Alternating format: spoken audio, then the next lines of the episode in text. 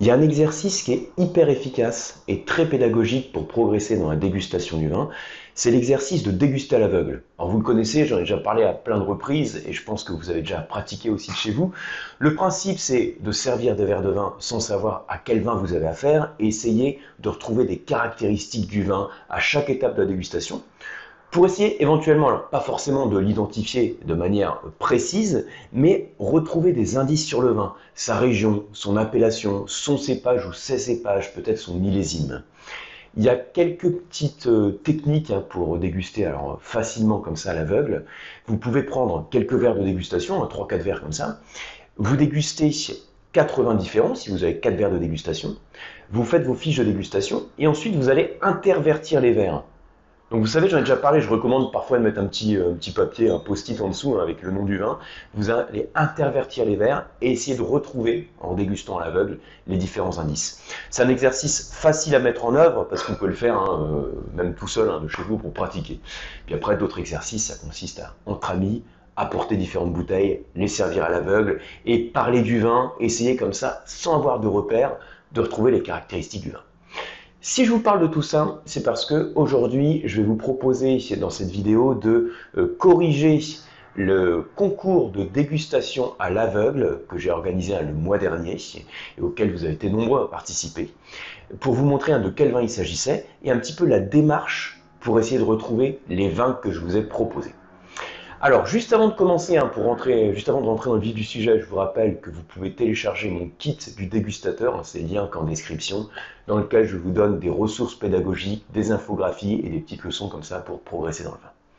Alors, le concours de dégustation à l'aveugle, le principe, je vous envoie euh, chez vous des, des vinotes, donc des échantillons de vin non identifiés.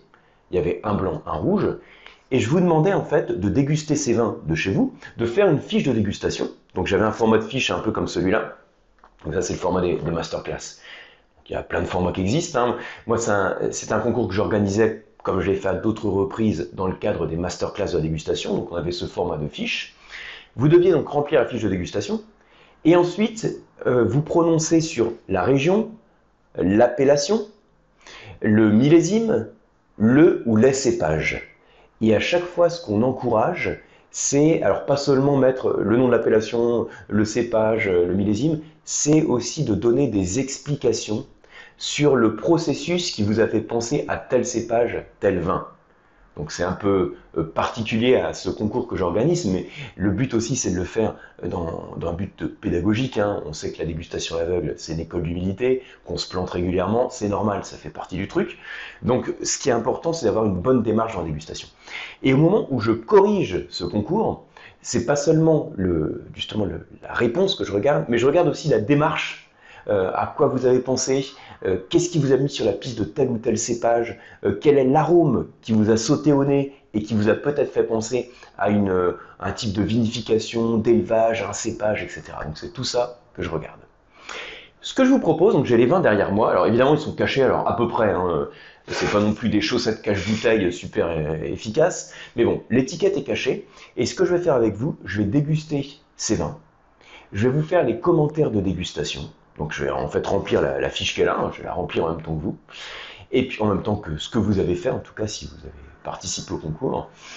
Euh, je vous montrerai les quelques indices qui peuvent mettre la piste sur la piste du vin, où c'est pas du tout évident, vous allez voir, en pour le premier, c'est pas facile du tout. Et puis, je vous donnerai aussi euh, dans cette vidéo le nom euh, des vainqueurs, hein, des gagnants, ceux qui ont retrouvé les vins ou qu'on retrouvait hein, le, maximum de caractéristiques sur l'heure. Une petite parenthèse avant de commencer à déguster, pour les barèmes de notation. Les barèmes de notation peuvent varier d'un concours à l'autre, hein, d'une mise en situation à l'autre. Dans le cadre des concours de dégustation des masterclass, mon approche, c'est d'avoir un barème hein, sur la région. C'est-à-dire que déjà, si vous retrouvez la région et que vous plantez tout le reste, vous avez des points. Sur l'appellation, sur le ou les cépages. Si vous retrouvez un des cépages et qu'il y a plusieurs cépages, vous avez une partie des points. Et sur le millésime. Et donc, ça donne une note globale quand on fait la somme pour les deux vins. Et ensuite, on regarde au sein de ces meilleures notes les différentes fiches qui ont été remplies. Est-ce qu'elles sont cohérentes? Les raisonnements pour retrouver les vins, est-ce qu'ils sont cohérents? Ouais, un peu de travail de correction, mais c'est aussi ça qui est sympa dans, la, partie, euh, dans la partie dégustation. Alors, on va commencer par le premier vin, première bouteille que je vais me servir. Alors, donc le premier vin, c'était un vin blanc que je vous montre ici. Alors, je le montre à la caméra. Si vous avez participé au concours, peut-être que vous avez complètement zappé. Hein, je ne sais pas si vous avez noté la fiche que vous avez remplie. Euh, donc, je vais vous remontrer le vin à la caméra. Je vais vous dire les, arômes dominants que je ressens, les, un peu les équilibres en bouche et euh, comment on peut raisonner euh, ou pas d'ailleurs. Alors, j'observe la robe. Alors, je ne sais pas si ça se voit beaucoup à la caméra, mais la robe n'est pas complètement limpide. Bon, après, euh, que vous ayez coché limpide ou trouble, ça n'a pas du tout affecté votre place hein, dans, le concours de dégustation, hein, plus vraiment sur la partie du, identification du vin. Donc elle est légèrement trouble. Ensuite, j'observe qu'il y a une intensité colorante euh, qui est pas, elle n'est pas pâle non plus. Hein. C'est une robe qu'on peut qualifier de moyenne en termes d'intensité colorante, avec des nuances jaune citron. Ok? Donc ça c'est sur la robe. Jaune citron, intensité moyenne et un peu trouble. Alors un peu trouble, ça peut vouloir dire beaucoup de choses. Euh, alors des fois, ça peut être des défauts. dans, le cas des, vins du concours, on fait en sorte de ne pas, envoyer le vin avec des défauts. Euh, et quand ce n'est pas des défauts, ça peut être parfois des signes d'évolution du vin, ou bien des pratiques en termes de vinification. Par exemple, quand le vin n'est pas filtré, pas collé, hein, en fait, c'est-à-dire qu'on ne met pas tout en œuvre pour préserver sa limpidité, c'est possible qu'on ait des petites particules et qu'on ait une robe qui soit un peu trouble. Alors, ça, c'est quelques commentaires au niveau du visuel. Au nez. Alors, tout de suite, c'est intense. Hein. Vous voyez, j'approche à peine le verre du nez, je perçois les arômes. Je vous avais déjà expliqué à d'autres occasions, hein, pour évaluer l'intensité olfactive, vous pouvez vous baser sur la distance à partir de laquelle vous ressentez les arômes. Si je suis au niveau du menton et que je perçois les arômes, comme c'est le cas ici, c'est intense. Par contre, si je suis obligé de plonger mon nez dans le verre et que j'ai encore du mal à les avoir, ce serait fermé, hein, pour montrer un peu les extrêmes. Donc c'est intense. Et tout de suite, je perçois des arômes, hein, dès le premier nez, beaucoup de fraîcheur. Alors je vais vous citer les arômes précis. Euh, alors là encore, hein, je sais que la plupart d'entre vous, là, quand vous regardez cette vidéo, vous n'avez peut-être même pas participé au concours. Donc ce que je veux faire ici, c'est pas simplement faire une correction du concours, c'est vous montrer un peu les indices que je vois à quoi ça me fait penser? Sur quelle piste de vin ça peut me mettre? Alors, donc j'ai dit plutôt citron, enfin je sais pas si je dis, mais je le dis maintenant, c'est un peu citronné. Pomme verte. En gros, c'est agrume, hein, le pamplemousse. C'est un peu crémeux, euh, un peu ce côté un peu lacté, beurre. Dès le deuxième nez, on le retrouve, hein, ce côté un peu beurre. C'est un peu végétal, des notes de fenouil, floral aussi, un fleur blanche, il a une certaine complexité. Hein. Et on a aussi, au-delà de ce fruit frais dont j'ai parlé, quelques notes de fruits plus mûrs, de fruits à noyaux, de pêche notamment, quelques notes de noisettes aussi. Alors, du coup, je fais une parenthèse. Euh, à cette phase de la dégustation, le fait de retrouver un caractère un peu lacté, que vous avez retrouvé hein, pour certains d'entre vous, ça vous a mis sur la piste d'une pratique en termes de vinification. Quand on a ces notes de beurre, hein, de diacétyl, c'est caractéristique, pas toujours, mais ça peut être caractéristique d'une fermentation malolactique. Donc euh, un processus de vinification qu'on fait systématiquement pour le rouge et beaucoup moins pour le blanc. Alors, et puis ce côté un peu noisté, euh, un peu grillé, noisté, vous a mis sur la piste, pour certains d'entre vous, d'un élevage sur lit. Alors, je continue, je déguste le vin. Pour l'instant, je dis des pistes, hein, quelques, quelques commentaires que vous avez donnés aussi sur les fiches. En bouche.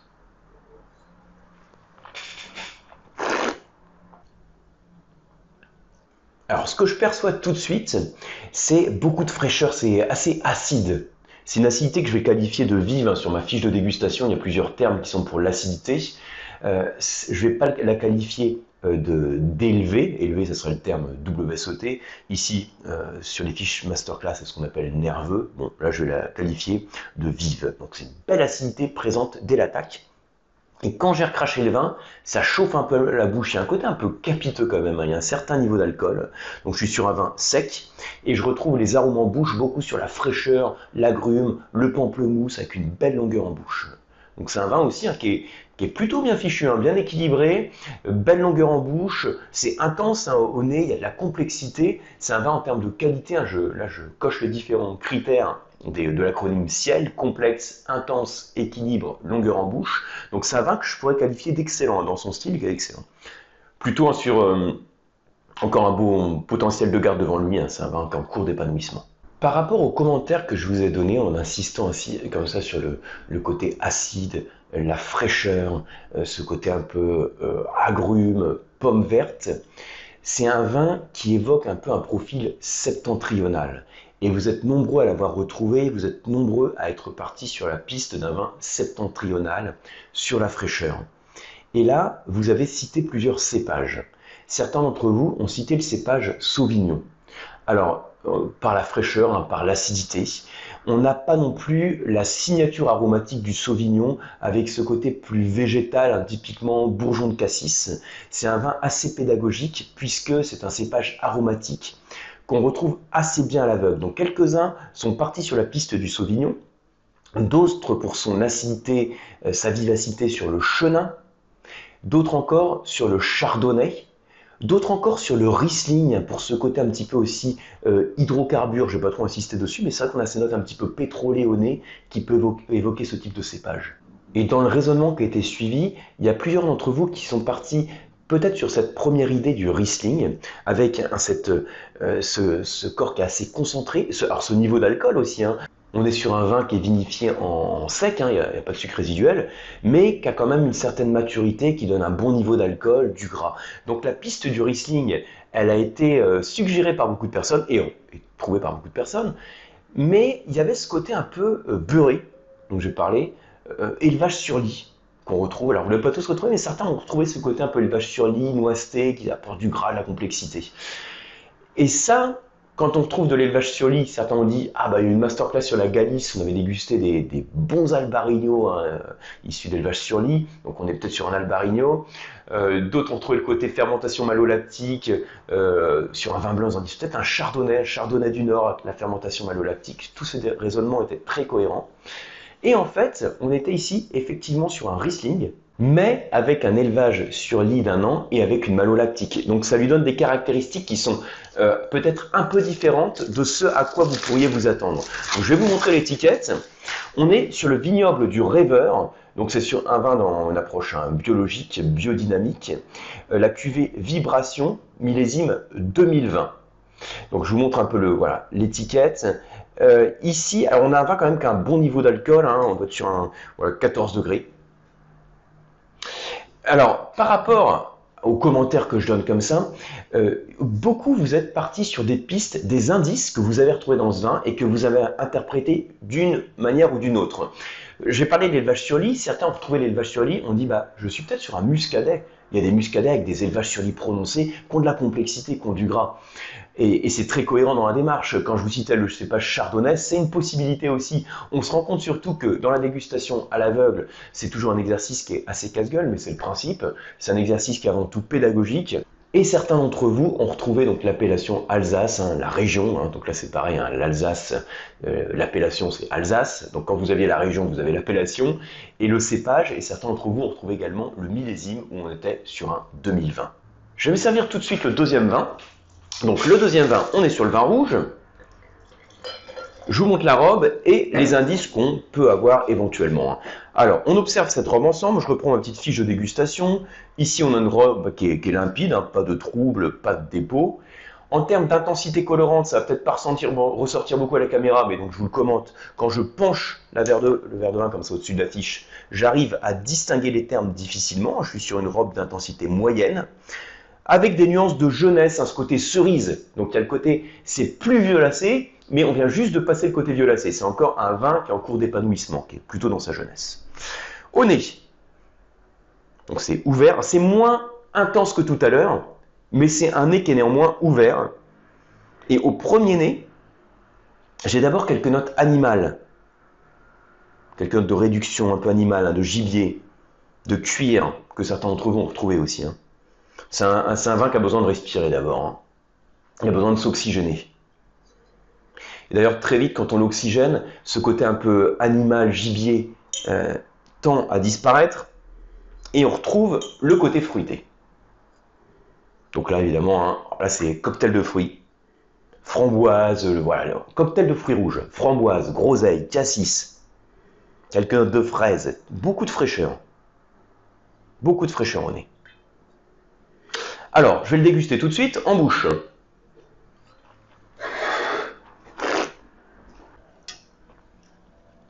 Alors, ce que je retrouve tout de suite, alors c'est, il y a une belle acidité, hein, acidité vive, je la qualifier de vive aussi. Et là, après avoir recraché le vin, j'attends la salivation et la salivation revient très vite. Qu'est-ce que ça veut dire si la salive revient très vite? En gros, je veux dire que la langue, elle accroche pas trop au palais, pas trop longtemps. Donc vous voyez où je veux en venir, hein. elle accroche pas trop, c'est-à-dire qu'il n'y a pas trop de tanins. Les tanins sont discrets. Hein. Ici, dans le vocabulaire qu'on utilise sur la fiche de dégustation pour les tanins, je vais les qualifier de souples. Hein, les tanins sont souples. Et ça, vous avez été nombreux à le retrouver. Un vin dominé par l'acidité, avec des tanins euh, plutôt souples, une intensité colorante pas tellement marquée, et vous avez été nombreux à me citer euh, les deux cépages suivants. Pinot Noir, bah, on pense à un pas trop de tanin, donc euh, on se dit que ça peut être du Pinot Noir, une intensité colorante pas trop marquée. Et puis un autre cépage que vous m'avez cité aussi sur les structures de vin bah, peu tanniques, hein, les vins souples sur le fruit, c'est le Gamay.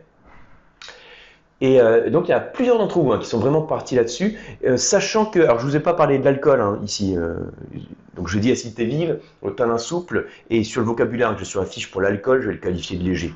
C'est pas du tout ce qui ressort.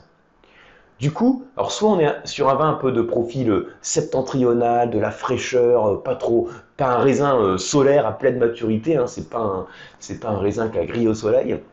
Il y a plutôt de la fraîcheur là-dedans. Et on retrouve en bouche, alors j'ai plus du tout les arômes de cuir ou de gilet bouche, je suis à fond sur la groseille, la framboise, avec une longueur en bouche moyenne. Le corps est plutôt léger. En léger, certains d'entre vous ont dit moyen. Léger à moyen, euh, ça reste cohérent. Hein, je ne suis pas sur le, terme qui doit être absolument cité comme celui que je coche quand je fais la fiche de dégustation corrigée. Hein. On n'est pas sur WSOT, hein, on essaye d'aller vers l'identification du vin par des indices, en tolérant aussi des petites différences d'un dégustateur à l'autre. Donc, ce vin, vous êtes parti sur la piste du Gamay pour certains d'entre vous. Donc Gamay, euh, certains m'ont cité donc, le Beaujolais, euh, en citant parfois certaines appellations, certains crus du Beaujolais. D'autres ont pensé à un gamay de la Loire, un vin de Touraine avec beaucoup de fraîcheur. D'autres ont trouvé plutôt les caractéristiques du pinot noir avec quelques notes légèrement poivrées, épicées sur lesquelles j'ai moins insisté au nez. Et donc un bourgogne générique parce qu'il n'y a pas non plus beaucoup de complexité là-dedans. Et d'autres ont dit bah ça va être un assemblage entre le gamay et le pinot noir. Donc on peut être par exemple sur les vins d'Auvergne. Donc certains d'entre vous sont partis sur les vignobles d'Auvergne euh, pour partir sur les gamay pinot noir et je les en félicite puisque ici on était sur un 5%. Alors le 5% millésime 2020 assemblage gamay pinot approche biologique terre de Roa, pardon, avec sa cuvée R. Donc je vous félicite hein, pour ceux et celles qui ont retrouvé ce vin. Euh, donc ça a permis de faire une classification entre les différents participants. Donc les, ceux qui ont gagné le concours, je vais vous, citer un qui, a gagné, euh, parfois euh, vous n'avez pas forcément retrouvé exactement l'appellation, le, cépage, le millésime, mais entre les deux vins, ceux qui ont gagné le concours, parfois, ont retrouvé le plus de caractéristiques sur chacun des vins. Donc en faisant la somme, hein, puisqu'on fait la somme pour le résultat final, eh bien c'est comme ça que vous allez gagner. Donc, premier ex. Alors, je vais pas dire le nom de famille, peut-être pas que je cite le nom de famille dans, la vidéo, donc il y a Martine T, je veux dire, Martine T, et euh, premier ex avec Thierry C. Deuxième ex j'ai Dimitri Et Diego M. Et troisième ex j'ai Jean-Marie N et Nicolas H. Voilà, je n'ai pas le nom de famille ici. Donc en tout cas, je tiens à vous féliciter. Donc sachez que je vais organiser un autre concours. Hein. Euh, c'est toujours un exercice qui est très sympa. Donc j'en ferai un en premier trimestre bah, de 2023. Et j'envisage aussi, vous me direz si ça vous intéresse, de faire un, peut-être sur six mois, un concours par mois. Imaginez chaque mois, je vous envoie deux vinotes. Et puis on se fait comme ça une petite dégustation. Ça peut être sympa. je pense en accent à fond sur la dégustation l'aveugle. Donc dites-moi en commentaire si c'est quelque chose qui vous plaît. Et puis dans ce cas-là, on mettra ça en place. Merci beaucoup pour votre attention. Merci comme d'hab de liker la vidéo, de vous abonner à la chaîne. On se retrouve sur la prochaine vidéo. Et puis vous pouvez, je vous rappelle, hein, télécharger votre kit du dégustateur. C'est le premier lien en description. Et puis, qu'est-ce que j'ai d'autre à vous dire? Ah bah oui, on se retrouve aussi sur le site du Coam, c'est lecoam.eu. Merci et à très bientôt.